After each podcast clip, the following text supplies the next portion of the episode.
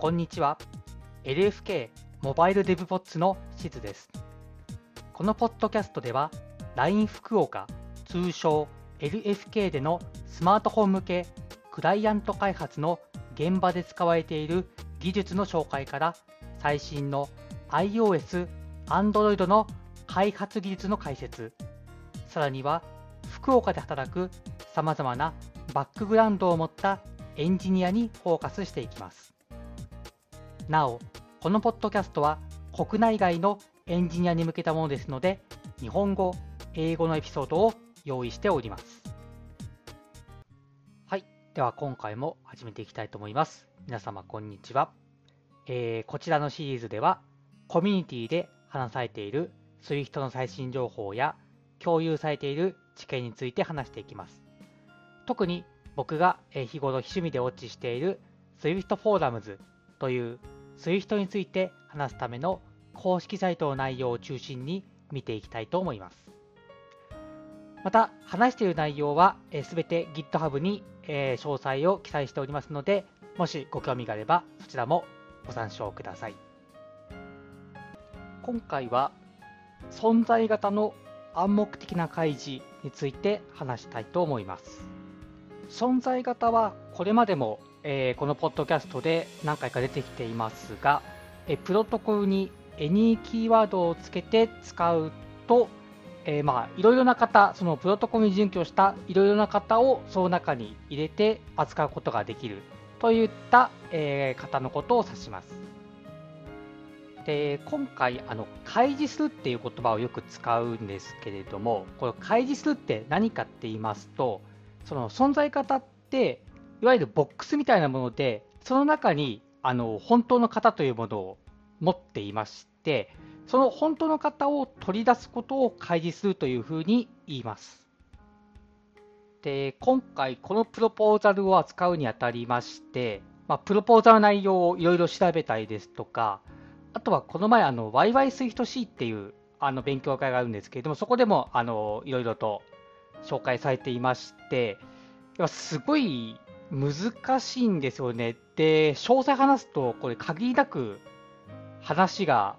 できてしまうところなので、今回はすごいざっくりとどういったものなのかっていうことについて話していきたいと思います。もし詳細知りたい方は、えっと、GitHub の方にえー資料がありますので、ご興味があればそちらをご参照ください。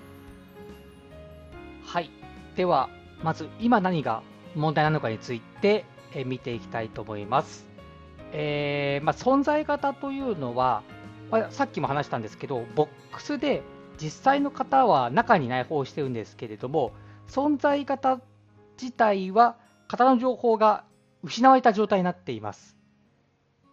で、えっと、ジェネリクスを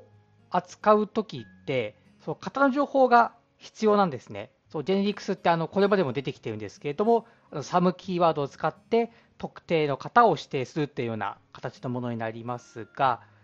例えば、このジェネリクスの型が必要な関数、引数で受け取る関数型とすると、そこに存在型を入れようとしても、その存在型自体がそのジェネリクスで指定されているプロトコルに準拠しているわけではないので、あの型情報が、まあ、あの準拠してませんよというエラーが発生しています。で、実際中のボックスの中の値は、えっと、準拠していたとしても、この存在型のボックス自体は準拠していないため、受け取ることができないというふうになります。で、これに対処するためには、あのいわゆる type erasure、あの型消去した型っていうものが必要になってきて、 Any なんとかとか、 Any まあなんとかっていう型を独自に作ったりっていったことが必要になったりしていました。そこで今回のプロポーザルの内容としては、この存在型の中の値をあの内部で取り出してきて、ジェネリクスと同じように扱うことができるようにしたというのが今回のプロポーザルになんですね。なので、あのさっき話したそのジェネリクス型が必要な、えー関数、引数に必要な関数に any の、えプロトコルの存在型を渡したときに、その存在型のボックスの中の真の型を内部で取り出して、ジェネリクスと同じように扱うことができるようにしています。これが、えー、このプロポーザルの、えーまあ、目的となります。で、これもいくつか使えるところに制限がありまして、まあ、これもちょっと細かくは話さないんですけれども、例えば存在型の配列とかですと、規定の型、そのボックスの中の型が1個に定まらないので使うことができなかったりですとか、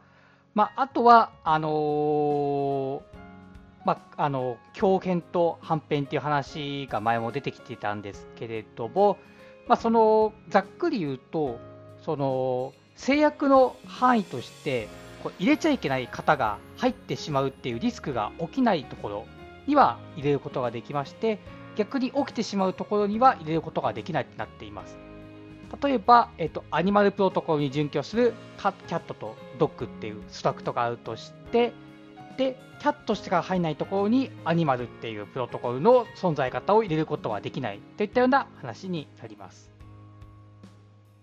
他にも、えー、注目するべき仕組みというのがありまして、この開示なんですけれども、この開示される開示される範囲っていうのは、まあ、いわゆるその関数の内部だけとかになってまして、最終的にはまたあの型消去されて、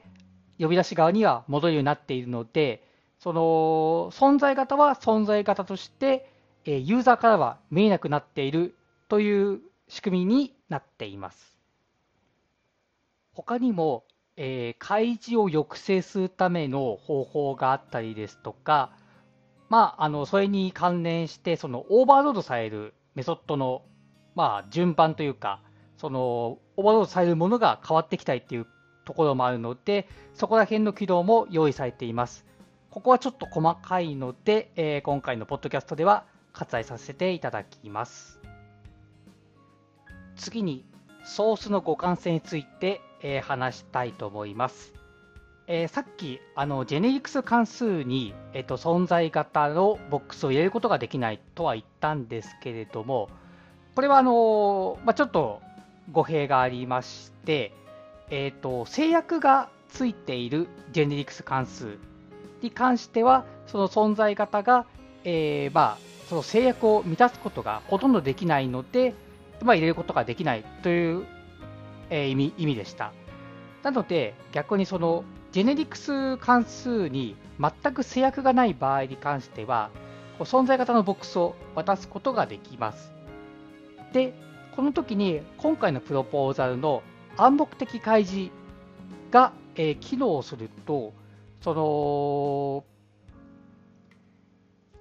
渡した存在型ボックスの型がその内部の規定型に動的に変わることによって既存のコードが変わってしまうっていうリスクがあります。